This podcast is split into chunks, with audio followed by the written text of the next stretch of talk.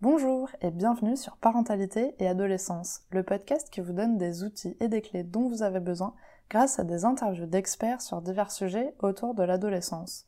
L'adolescence n'est pas obligée d'être synonyme de chaos, alors soyez joie, il y a des solutions. Avant de commencer, n'hésitez pas à suivre le podcast sur les réseaux sociaux, Instagram et Facebook en tapant parentalité et adolescence car ça me permet d'échanger avec vous.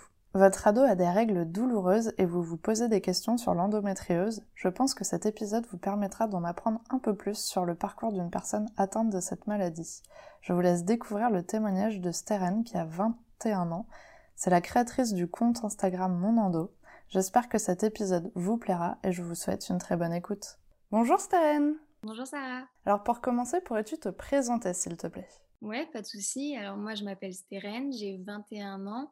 Euh, Aujourd'hui, je suis en licence de psychologie et je suis atteinte d'endométriose. Alors aujourd'hui justement, tu vas nous parler de ton endométriose, mais avant de commencer, est-ce que tu pourrais nous expliquer ce que c'est et euh, ce que tu en as appris au cours justement de, de ton parcours? Mhm.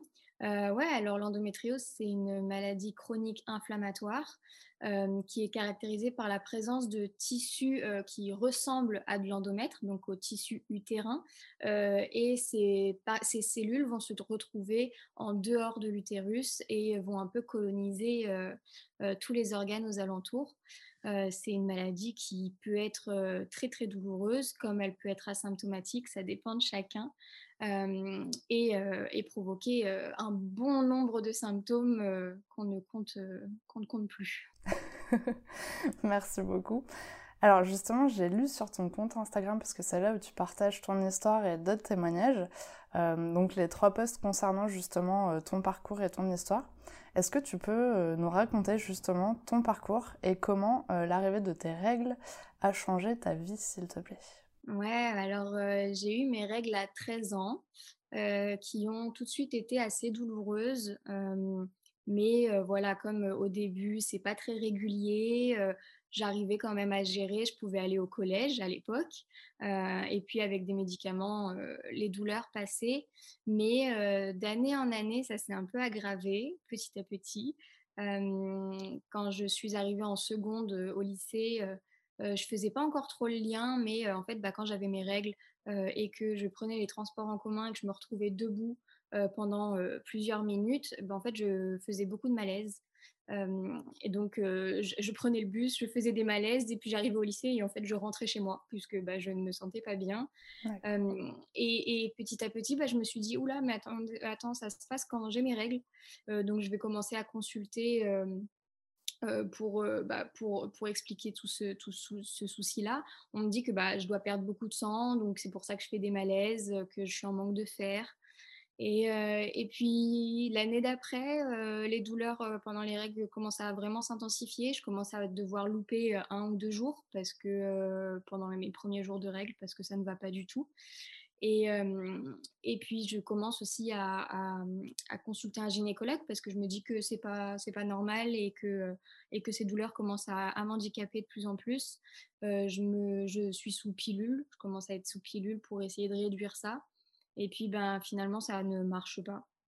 Mes, euh, mes douleurs s'accentuent et puis bah, euh, l'année d'après, donc en terminale, l'année du bac, je me retrouve à euh, être présente que trois semaines sur quatre en cours puisque bah, pendant une semaine complète, donc j'avais mes règles pendant bien six jours, et bien pendant six jours, j'étais dans mon lit à ne pas bouger, à avoir des nausées, à vomir, à avoir des douleurs euh, pelviennes euh, atroces, Euh, donc coincée en boule dans mon lit pendant six jours avec ma bouillotte brûlante qui me brûlait la peau, la peau du ventre, et, à ne pas, trop manger parce que c'était pas la forme.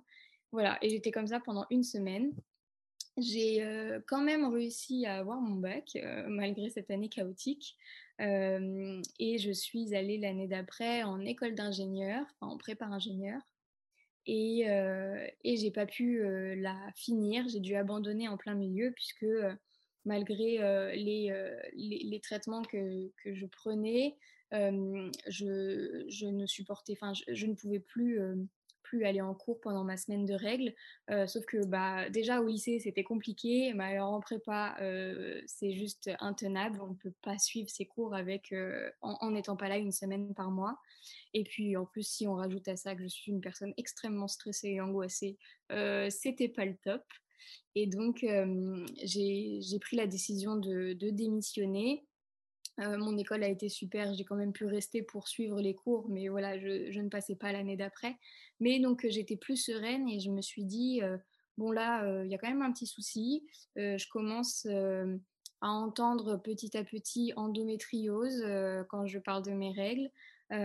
J'avais déjà fait une, une, échographie de contrôle et on m'avait dit que je n'avais rien, donc pour moi, je n'avais pas creusé plus le sujet. Mais là, ça revient petit à petit. je me dis, bon, on va peut-être commencer à prendre les choses un peu plus au sérieux et, à prendre ces rendez-vous médicaux en main. Mmh. Donc, je retourne voir ma gynécologue qui me change de pilule, qui me met sous pilule continue, donc pour stopper mes règles, puisque les problèmes, le problème, c'est mes règles, donc on va les stopper. et que si ça ne va pas mieux, j'irai faire une IRM, tout ça bon, bah, c'est à partir de ce moment-là, c'est la cata puisque mes douleurs, comme on a stoppé mes règles, l'endométriose s'est dit ah t'as voulu me piéger, maintenant je vais te faire mal tous les jours, voilà. Ah oui, d'accord. voilà, donc à partir du moment où je me suis mise sous pilule continue, j'ai commencé à avoir des douleurs au quotidien et et à faire beaucoup de... Voilà, j'avais beaucoup de douleurs à la selle, je faisais des malaises aux toilettes, très élégants, mais voilà, je faisais beaucoup de malaises aux toilettes, toujours ces nausées, ces vomissements. Et, et ben, on s'est dit avec mes parents que là, ça commençait à, à, être un peu inquiétant, et donc on allait aller faire cette IRM. J'y vais, et je, enfin, le compte rendu indique que j'ai un ligament utérosacré, donc un ligament, un des deux ligaments qui tient l'utérus dans le corps, qui est épaissi et qui serait séquelaire d'endométriose. Donc, je ne comprends toujours pas pourquoi on m'a dit séquelaire d'endométriose. J'ai essayé de chercher ce que ça voulait dire, mais en gros, ça voudrait dire que j'aurais eu de l'endo, mais j'en aurais plus. D'accord. Quand on voit, quand on connaît, après qu'on se renseigne et qu'on sait que l'endométriose est incurable, voilà, c'est un peu spécial comme compte mmh. rendu. Et, et, donc, ben, je prends rendez-vous avec un spécialiste de l'endométriose pour, bah, pour lui dire, bah voilà, il y a marqué endométriose, est-ce que, qu'est-ce qui se passe après Est-ce que c'est vrai Est-ce que c'est pas vrai Tout ça. parallèlement à ça, avec mes études, je, je commence une année de fac. J'ai voulu tout de suite reprendre les études après ma prépa. donc, je, je, vais à la fac en école d'ingénieur. Euh, spoiler alerte, euh, ça se passera pas très très bien puisque mes douleurs vont s'accentuer petit à petit encore. Et donc je, je n'irai pas du tout euh, en cours au second semestre. Au premier, j'y allais déjà pas beaucoup. Donc je n'aurai pas mon année. Mais, mais voilà, j'étais plus concentrée sur mes rendez-vous médicaux pendant cette année-là.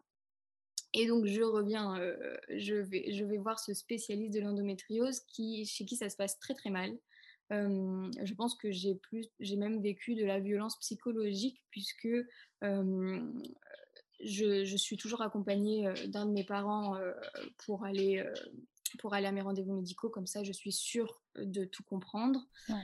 et, et je rencontre ce monsieur, donc ce docteur, qui euh, ne me regarde même pas dans les yeux, euh, regarde mon, compte rendu et me dit que, euh, enfin voilà, moi j'explique toute mon histoire, j'ai l'impression de ramer un peu pour avoir son attention. Et dès que je me tais, il me dit mais vous n'avez rien du tout. Je suis bon, d'accord, très bien. Je me, je me braque un peu parce que la, enfin, il n'était pas très sympatoche, donc je me recule dans mon siège.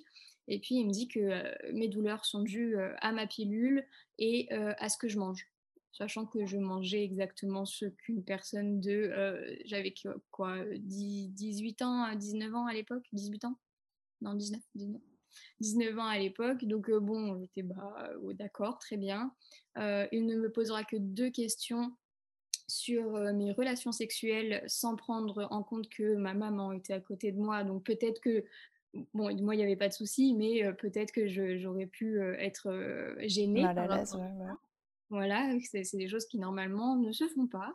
mais bon, ça montre, la, ça montre la personnalité du bonhomme. et, voilà, et je me fais rabâcher. J'essaye d'insister en disant oui, mais j'ai mal, j'ai des grosses migraines, j'ai mal au thorax. Enfin, ça peut pas que être mon alimentation et, ma pilule.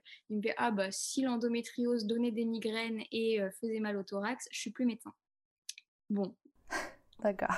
J'ai fait bon, d'accord, très bien. Quand on connaît mon diagnostic après, on est d'accord. et, le problème, c'est que bah, je ressors de ce rendez-vous bah, avec un médecin qui est spécialiste, hein, entre guillemets, qui, qui dit que j'ai pas d'endométriose. Donc, malgré tout, même si je, suis dans, mon corps, je sais que c'est pas vrai, je sais qu'il y a un problème. bah, mes parents à côté ont l'avis du spécialiste et même s'ils m'ont soutenu et tout ça, forcément, ils ont quand même les, mots du spécialiste en tête et se disent que j'ai pas ça. Donc finalement, le soutien, en fait, on commence à se dire, bah, c'est peut-être psychologique. Hein. par rapport à ça, je vais changer de gynécologue de, de ville parce que bah, elle m'avait dit que j'avais potentiellement de l'endo. On me dit que c'est pas ça, donc je change. Grave erreur quand on, quand on voit la suite du parcours. Mais, et voilà, et puis bah, je vais voir ce, ce, nouveau gynéco, je lui explique mon problème, et ce gynécologue-là ne me parle que de l'endométriose. Donc je me dis, bah attendez, on vient de me dire que j'en avais pas, et là je reviens et on me parle que de ça.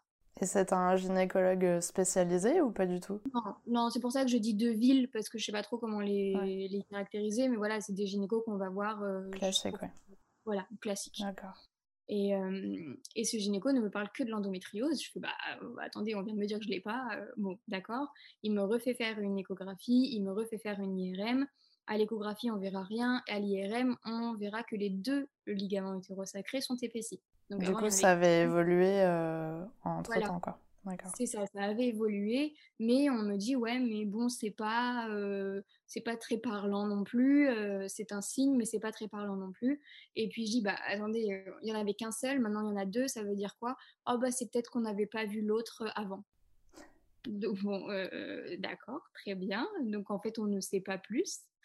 Et, et puis bah là je reviens avec ces résultats là et et ben on commence à me dire bah, je vais vous mettre sous stérilet. Moi, je voulais pas, je voulais pas mettre de stérilet à l'époque. ou alors, je vous mets sous ménopause artificielle.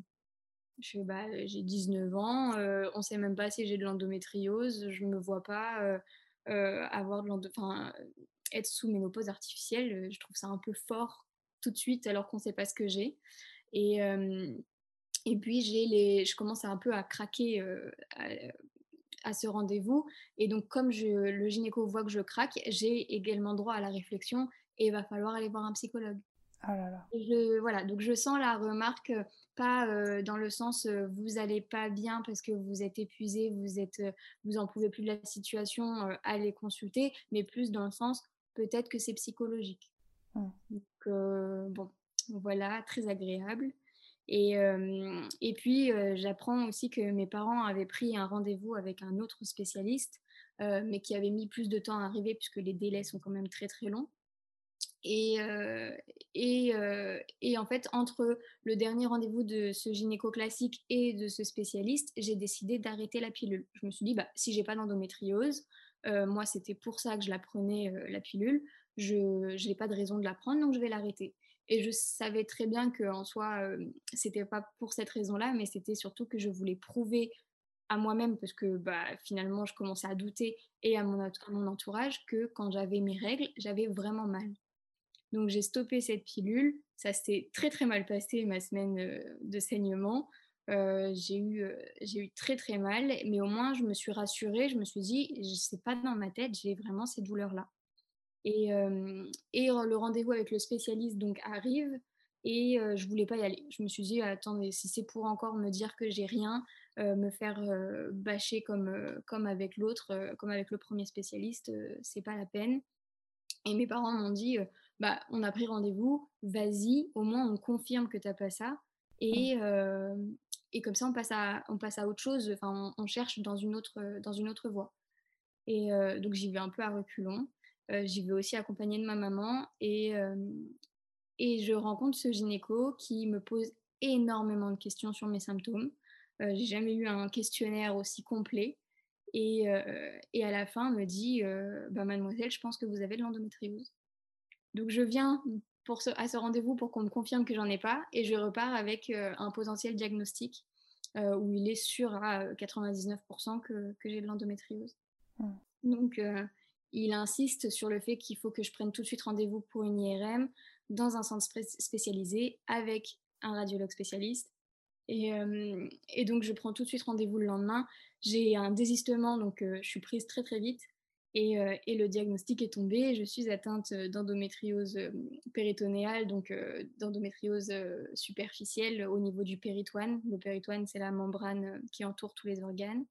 Et, et, quelques mois plus tard, je serai aussi diagnostiquée d'une endométriose diaphragmatique dans exactement toutes les mêmes. voilà, je serais retournée dans le même centre avec la, la même radiologue, tout ça.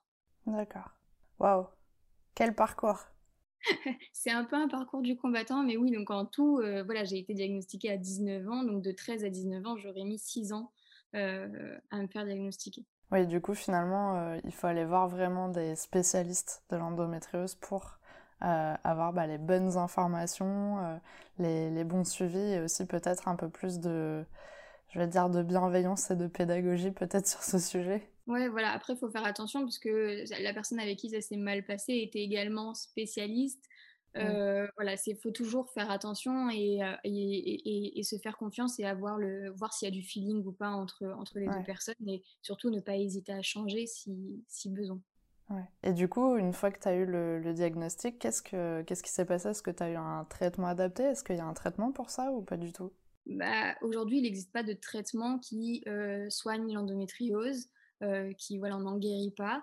Euh, par contre, bah, moi, j'ai repris ma pilule juste après parce que voilà, l'expérience de l'avoir arrêtée m'avait dit oui, oui, c'est bon, je peux la reprendre, hein, c'est bon, je ne veux pas revivre ça. Donc, j'ai repris ma pilule en continu, donc je n'ai plus mes règles depuis ce jour-là. ensuite, j'ai été prise en charge par une algologue, donc une médecin du traitement de la douleur, qui, avec qui j'ai testé des appareils d'électrostimulation avec des électrodes pour pour diminuer la douleur, euh, des, euh, des, médicaments, donc des antiépileptiques et des antidépresseurs euh, pour les douleurs neuropathiques, donc des douleurs qui atteignent les nerfs.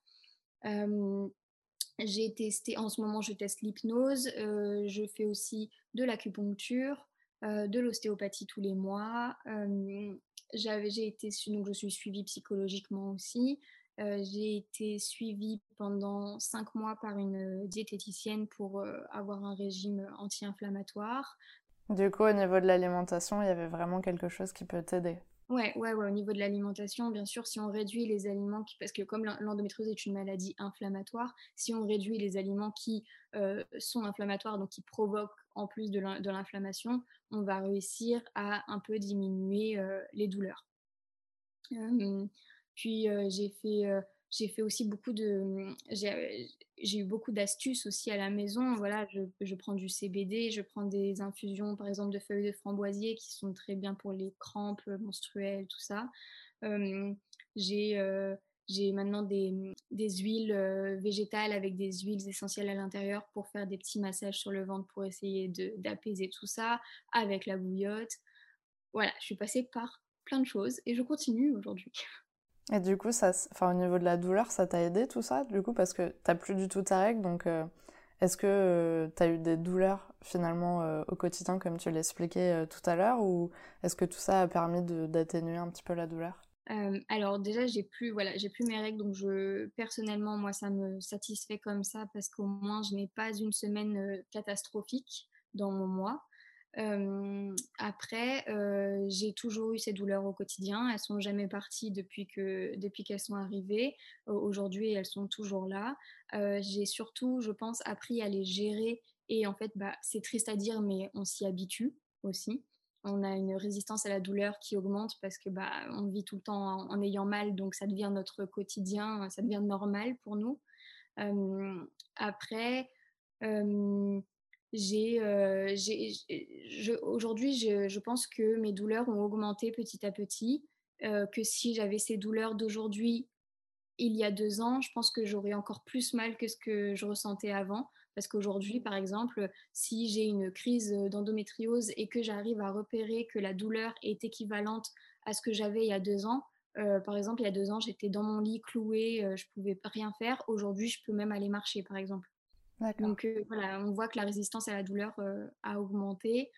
Après, non, les douleurs sont toujours là et c'est oui difficile de se dire ça quand on voit tout ce que je peux faire autour, que bah c'est pas, c'est toujours pas ça. Quoi. Mmh. Et j'ai vu du coup que ton compagnon avait témoigné sur les, les posts Insta. comment ça se passe du coup au quotidien pour lui? Parce que c'est vrai qu'il expliquait que tu pouvais pas faire vraiment tout ce que tu voulais non plus. Il y avait quand même un périmètre un petit peu restreint. Comment ça se passe du coup pour toi aujourd'hui? Euh, ouais, euh, très mignon sur son témoignage. Euh, mais oui, en fait, déjà, lui, il était là avant le diagnostic. Donc, je pense que ça a aussi aidé pour nous deux, c'est que il, m'a accompagné, il a vu mes douleurs augmenter, il a eu tout le parcours que je viens de raconter. voilà, il n'est pas arrivé comme ça et je lui annonce que je peux rien faire, j'ai une maladie. voilà, lui, il a, il a tout suivi donc, ce qui peut être compliqué, c'est que, voilà, par exemple, si on décide d'aller se balader à Paris, par exemple, je sais que je vais avoir minimum une heure de transport aller, une heure de transport retour, et que il faut que je marche peut-être trois heures pendant la journée. C'est sûr que ça va être plus compliqué que une personne normale, puisque je ne mmh. peux, je peux difficilement marcher plus d'une heure, une heure et demie sans commencer à avoir des douleurs un peu plus intenses. Donc j'y vais avec tous mes appareils pour essayer de, d'avoir le moins mal possible. Mais voilà, c'est des trucs comme ça. Par exemple, euh, pour l'alimentation aussi, euh, si on, mange chez sa famille, par exemple, je ne veux pas qu'on fasse, qu'on me différencie au niveau de la nourriture parce que voilà, c'est trop compliqué. Je vais manger, mais par contre, juste après, je vais peut-être, je vais peut-être avoir mal au ventre, donc il va falloir rentrer et que je me repose à la maison. Mmh. Ça va être des trucs comme ça. Euh, même dans, dans l'intimité, euh, voilà, l'endométriose peut faire mal pendant les rapports sexuels. C'est aussi euh, une difficulté parce que bah, c'est les moments à deux et que bah, la, maladie se met quand même au milieu. Donc voilà, c'est aussi une, maladie personnelle, mais c'est aussi une maladie de couple pour le compagnon ou la compagne. voilà, ça, ça lui prend aussi sur, sur son mental, euh, sur euh, parce que de voir la personne qui, que tu aimes qui souffre un peu tous les jours, bah, c'est pas c'est pas très agréable. même si finalement tu arrives aussi à mieux gérer cette douleur euh, au quotidien parce que tu as plein d'astuces maintenant pour, pour t'aider, c'est ça reste quand même contraignant pour toi au quotidien. Ah oui, c'est voilà, je peux j'ai pas une semaine sans avoir un rendez-vous médical par exemple. Donc c'est bah, toujours, est-ce qu'on peut faire ça? Ah bah non, je peux pas partir à ce moment-là parce que bah, la semaine prochaine j'ai ça. Donc si on part, on part que finalement deux jours au lieu de partir une semaine. Ou voilà, faut toujours gérer par rapport au rendez-vous. Donc oui, c'est un peu, c'est un peu compliqué. D'accord. Et du coup, pour les personnes qui écoutent aujourd'hui et, qui souffrent peut-être au moment de, de leurs règles, qu'est-ce que tu leur conseillerais de faire? Alors, c'est des personnes qui n'ont pas forcément d'endométriose, hein, ça peut être vraiment des douleurs de règles sans l'endométriose. Oui. Alors déjà, si on a voilà, si on a mal, euh, c'est pas normal d'avoir mal. quand on a des règles douloureuses, juste entre guillemets douloureuses, c'est sûr que il faut quand même aller consulter parce que vous allez quand même avoir besoin de médicaments qui vous soulagent. Après, si vous commencez à avoir très très mal pendant vos règles, que aucun médicament ne fait effet, il va falloir faire des examens plus poussés. Donc euh, déjà aller voir son médecin traitant, surtout euh, garder confiance en soi et en ses douleurs, c'est absolument pas dans votre tête. la douleur c'est un message que le corps nous envoie et, et ça vient pas juste comme ça par plaisir. donc c'est que ça envoie un signal d'alarme, c'est qu'il y a un truc qui cloche. Donc euh, aller voir son médecin traitant, euh, potentiellement euh, s'il est, si le feeling passe et que il, connaît un petit peu l'endométriose, lui demander une ordonnance pour une IRM ou une échographie et aller dans un centre spécialisé avec des radiologues spécialistes. Il ne faut pas aller dans le premier dans le premier centre qui est à côté de chez nous parce que bah, ils sont pas formés pour la plupart du temps. Et voilà, et de ne pas, de pas abandonner si, si on sent qu'il y a un truc qui ne va pas dans son corps. Il faut vraiment se faire confiance. Mmh. Et qu'aimerais-tu dire aux parents, justement, qui ont des ados qui souffrent pendant leur règle ou qui ont de l'endométriose? Je sais que aujourd'hui, nous, on parle beaucoup plus de l'endométriose. Voilà, ça, commence à, à, se à libérer, enfin, on libère la parole dessus, et que la génération juste avant, c'était vraiment les règles, ça fait mal, c'est normal. Sauf que voilà, il faut vraiment se mettre en tête que c'est pas normal si votre enfant souffre pendant ses règles, c'est absolument pas normal et c'est pas parce que votre enfant n'a pas de chance. Voilà, souvent c'était ça aussi la remarque, c'est ah bah désolé, t'as pas de chance, t'as mal pendant tes règles, tu fais partie de ces personnes qui ont pas de chance quoi. Non non, c'est vraiment pas normal et donc surtout de les soutenir et de les accompagner pendant leurs rendez-vous médicaux. Je sais que en plus on peut être très jeune quand on veut aller consulter, donc on n'a pas le, le, caractère pour s'opposer, enfin pas pour s'opposer, mais pour euh, taper un peu du poing sur la table pour dire si si j'ai vraiment mal face à un médecin. Donc si le parent euh, peut euh, aider à faire ça c'est plutôt plutôt positif. Et, et, surtout voilà toujours croire son, son enfant. Je pense pas que on s'amuse à, à dire qu'on a mal pendant une semaine parce que c'est pas drôle de rester dans son lit pendant une semaine donc voilà vraiment ne, croire son enfant et, l'accompagner au mieux dans ce parcours médical parce que c'est long, ça peut être euh, difficile euh, et, on en a besoin. Qu'est-ce que cette maladie t'a appris sur toi et sur ton entourage? Sur moi, j'ai euh, découvert que j'abandonnais pas si facilement, puisque voilà, je me suis accrochée pour avoir mon diagnostic, que je n'étais pas si faible que je le pensais. Hein. Je pense que quand on vit tout ça, on, se, on, remarque la force qu'on peut avoir, qu'on en fait aussi, que j'en ai fait aussi quelque chose de positif, on va dire, parce que j'en parle maintenant sur les réseaux sociaux et je, je m'épanouis dans ce domaine-là, donc, donc je pense que c'est plutôt positif. après, sur mon entourage, c'est que j'ai toujours été soutenue.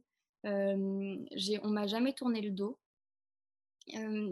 que aussi maintenant j'ai enfin j'ai toujours eu beaucoup de reconnaissance pour tout ce que je faisais et que aujourd'hui je vois vraiment dans les yeux de ma famille que c'est une fierté quand je fais quelque chose parce que j'ai une maladie, que je me bats tous les jours contre celle-ci et que j'arrive quand même à faire des petites choses positives et, je, je, vois qu'ils sont très fiers de ça. Donc non, non, et puis personne, voilà, personne m'a abandonné vraiment, que ce soit ma famille proche, mon copain, mes amis. J'ai vraiment, sur ce plan-là, eu beaucoup de chance, puisque c'est pas le cas pour tout le monde. Je n'ai été abandonnée par personne. Je crois que c'est dans un de tes posts où c'est ton papa, peut-être qui a dit quelque chose quand tu es revenue de chez le, chez le spécialiste qui a dit que tu avais l'endométriose. Je crois qu'il a dit et eh ben voilà, au moins, euh, t'as bien fait de t'écouter parce que t'étais celle qui avait la réponse ou quelque chose un petit peu comme ça, je crois, et, j'ai trouvé ça hyper, euh, hyper touchant. Ouais, ouais, quand je suis, quand je suis rentrée euh, de, de, mon IRM, oui, avec mon diagnostic, on avait envoyé, j'étais accompagnée de ma maman toujours, et on avait envoyé un petit SMS à mon papa disant, bah, endométriose. Et, et quand je suis rentrée, oui, il m'a regardé, il m'a dit, bah, qui est-ce qui avait raison? C'est toi. Voilà. Et après, après six ans, ouais, c'est. Et après tout ce parcours où tous les médecins m'ont dit que j'avais rien et que bah, finalement, je me suis un peu battue contre ces médecins qui pensaient que je n'avais rien, euh, ouais, d'avoir finalement de dire bah ouais, c'est toi qui avais raison et pas les autres. Donc voilà, il faut surtout beaucoup s'écouter, je le répéterai jamais assez. Mmh. Bah oui, finalement, tu es la meilleure placée pour savoir ce qui se passe dans ton corps, donc je pense que c'est ça, de rien lâcher, ça a permis que tu arrives finalement à avoir le, diagnostic et de savoir enfin ce qui se passait et d'avoir les bonnes ressources aussi pour t'aider. Ouais, exact. Et justement, en parlant de ressources, est-ce que tu as euh, bah, des ressources à partager euh, sur l'endométriose, euh, que ce soit des livres, des blogs, des comptes, ce que tu veux? Est-ce que tu as quelques petites ressources comme ça? Euh, alors, en livre, va y avoir euh, Endométriose, ce que les autres pays ont à nous apprendre. C'est vraiment euh, de Marie-Rose Gallès. C'est vraiment pour moi le livre qu'il faut lire si. Peut-être si on est déjà diagnostiqué de l'endométriose, parce qu'il il a beaucoup de ressources scientifiques et assez peut-être, c'est très bien écrit, très bien expliqué, mais peut-être un peu plus pointu. sinon, je sais qu'elle a écrit deux autres livres, un aussi sur la sexualité et un autre plus adapté pour les personnes qui veulent juste connaître l'endométriose ou débuter avec, mmh. je sais plus, il doit y avoir 20 questions, quelque chose comme ça, ou auxquelles elle y répond. J'ai plus les titres exacts. Mais voilà, vraiment, les livres de Marie-Rose Gallès sur l'endométriose, ils sont très riches et, vraiment top pour tout comprendre. il y a également son, son podcast Endométriose Mon Amour. Il y a le podcast de Endo Serenity, donc Alice, qui est une qui fait prof de yoga et qui, et qui, fait, qui fait des podcasts toutes les semaines, je crois, et, qui sont super, super bien aussi. Qu'est-ce que je peux te dire d'autre? Donc là, j'ai fait livre, podcast, en compte sur les réseaux sociaux. bah, va y avoir toutes les personnes à qui je parle. donc, peut y avoir, bah, peut y avoir Pauline, donc euh, endo.néline sur Instagram, euh, Laetitia, euh, vivre avec l'endo, avec des tirets à, chaque, à chaque mot, qui parle surtout de douleurs neuropathiques aussi sur Instagram. Et, et ensuite, bah, va y avoir aussi des associations. Donc, on peut retrouver sur Internet et sur les réseaux sociaux, on va retrouver EndoMind, Endo France, Femme Endo Co euh, info endométriose aussi, qui sont, bah, voilà, on peut, on peut se, se retrouver dans toutes ces associations-là et euh, les contacter si besoin euh, pour aussi potentiellement avoir des, des, adresses. Ah oui, il y a aussi umi.santé fr, donc umi, UMI, et Mapato, qui sont des sites où on peut retrouver des, des professionnels de santé et donc des potentiels spécialistes dans nos régions. D'accord. Euh, euh, voilà, si on a besoin euh, d'avoir des, adresses, on peut aller sur ces sites-là et, et, comme ça, on a, on a plein de, de, professionnels dans, dans nos régions. Génial. Bah, merci beaucoup. En tout cas, j'espère que les auditeurs pourront retrouver bah, tout ce qu'ils ont besoin dans toutes ces informations. Et alors, on arrive à la question pour les auditeurs, justement. As-tu un message à transmettre aux personnes qui nous écoutent aujourd'hui? Bah, déjà, euh, merci de m'avoir écouté jusque-là. Hein. et ben juste que ça soit pour l'endométriose ou pour autre chose, de toute façon, voilà, quand on a une douleur ou, quoi ou quoi que ce soit, il faut s'écouter, c'est le plus important. Vraiment, c'est pas parce que un médecin vous dit que vous n'avez rien que je dis pas qu'il faut s'autodiagnostiquer non plus, mmh. mais voilà, n'hésitez pas à changer de médecin pour avoir un deuxième avis et, surtout croyez en vous, croyez en vos douleurs. C'est pas c'est pas normal de ressentir ce que si vous trouvez qu'il y a un truc qui ne va pas, c'est pas normal, c'est qu'il y a un problème de toute façon quelque part. Donc n'abandonnez jamais, même si c'est très dur, j'en suis totalement consciente. Mais voilà, vous êtes les mieux placés pour savoir ce qui se passe dans votre corps et, et, et donc battez-vous pour, pour avoir les bonnes réponses. Ben, merci beaucoup pour ce message. Alors pour finir, comment pouvons-nous te contacter et suivre tes aventures? Euh, Alors bah, j'ai un compte Instagram qui s'appelle monendo, mon.endo. Euh, j'ai mon adresse mail aussi, mon.endo1.gmail.com. Euh, puis bah voilà, hein, je suis pas trop sur les autres réseaux sociaux. Euh, c'est vraiment le principal et, et, vous pouvez venir me contacter, il n'y a aucun souci, je réponds à tous les messages autant que je peux, euh, enfin en tout cas le plus vite possible. Et euh, il n'y a vraiment aucun souci, c'est avec grand plaisir. Et qu'est-ce que tu partages justement sur ton compte? Je partage plein d'informations sur l'endométriose, je partage des témoignages aussi parce que j'ai à cœur de ne pas parler que de mon endométriose et que de mes symptômes. donc je donne la parole aux gens, comme ça ils peuvent, ils peuvent raconter leur histoire et je la partage. Je sensibilise beaucoup sur l'endométriose et puis euh, bah, je raconte aussi un peu mon histoire, euh, surtout, euh, surtout en story, comme ça on discute. Et ouais, je donne beaucoup la parole aux autres pour qu'on pour qu'on discute tous ensemble et que et qu'il n'y ait pas que, que mon histoire comme schéma sur mon compte. Mmh. Merci beaucoup en tout cas d'avoir accepté mon invitation sur le podcast. Je suis ravie euh, que tu aies pu justement euh, témoigner, donner toutes ces informations aux auditeurs. J'espère que ça pourra euh, en éclairer ou en aider certains. Et en tout cas, ben, merci beaucoup. Merci à toi. Merci d'avoir écouté l'épisode jusqu'au bout. J'espère qu'il vous a plu. N'hésitez pas à le partager auprès d'un parent qui pourrait en avoir besoin, de noter l'épisode si la plateforme d'écoute vous le permet, car ça aide le podcast à être référencé et donc à être plus visible pour d'autres auditeurs. On se retrouve la semaine prochaine pour un nouvel épisode. À bientôt!